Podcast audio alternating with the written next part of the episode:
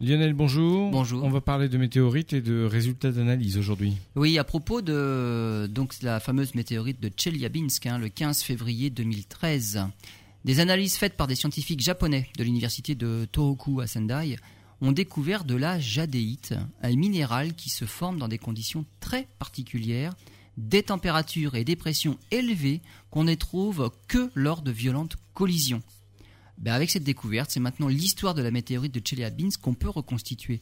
Les analyses au microscope électronique attestent d'une cristallisation rapide qui est, elle, le résultat d'une collision du corps d'origine avec un astéroïde de 10 à 190 mètres de diamètre qui se déplaçait à une vitesse entre 0,4 et 1,5 km par seconde, soit entre 1400 et 5400 km heure.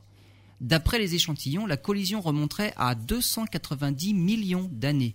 C'est l'acte de naissance de la météorite de 17 à 20 mètres qui le 15 février 2013 s'est brisé en plusieurs morceaux au-dessus de l'Oural en pénétrant dans l'atmosphère à 30 km d'altitude. La déflagration dans l'atmosphère était équivalente à l'explosion de 500 kilotonnes de TNT.